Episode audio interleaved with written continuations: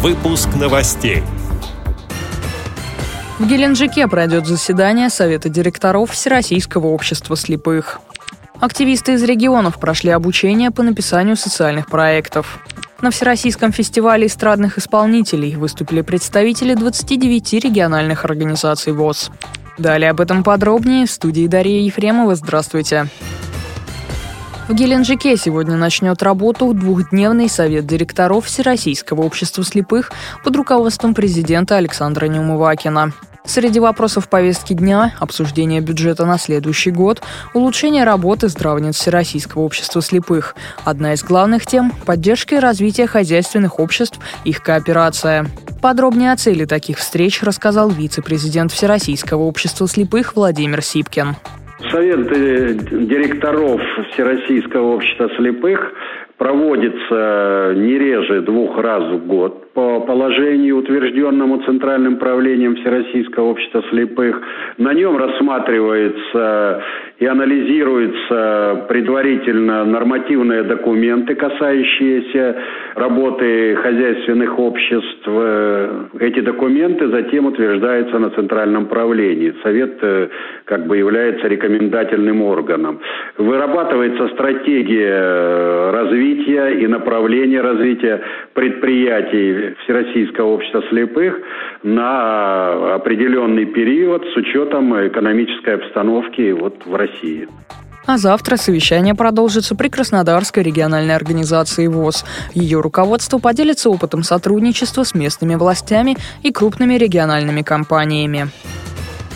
Активисты Всероссийского общества слепых из регионов прошли обучение в Институте Реакомп по программе «Проектный менеджмент». Как отмечают сами слушатели, уметь грамотно оформлять заявки на грантовые конкурсы – задача весьма актуальная в наше время. Меняются требования, появляются новые электронные формы подачи заявок. На этих курсах специалисты рассказали о других полезных моментах, как уверенно выступать перед публикой и даже какой должна быть одежда на защите работ. В завершающий день занятий слушатели представили свои проекты, которые они готовы воплотить в жизнь. Так, активисты Курской областной организации ВОЗ в своем регионе хотят провести обучающие семинары и поделиться опытом с местными организациями общества слепых по написанию грантовых заявок. В свою очередь, активисты Грязинского филиала ВОЗ Липецкой области представили проект для детей и их родителей. Все вместе они хотят изготовить кормушки для зимующих птиц. Участники из 29 региональных организаций ВОЗ выступили в городе на Неве на Всероссийском фестивале эстрадных исполнителей ВОЗ «Вокал». В номинации «Авторское исполнительство» звучала гражданская лирика и песни о любви. А в других номинациях конкурса участники исполняли песни Иосифа Кобзона, Филиппа Киркорова, Эдиты Пьехи, Полины Гагарина и многих других. За два дня прослушивания на фестивале прозвучало больше 200 песен.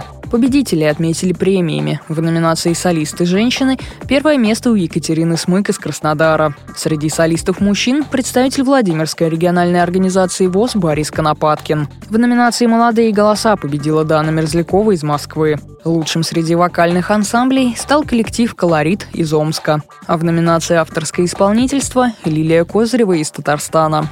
Эти и другие новости вы можете найти на сайте Радио ВОЗ. Мы будем рады рассказать о событиях в вашем регионе. Пишите нам по адресу новости собака ру. Всего доброго и до встречи.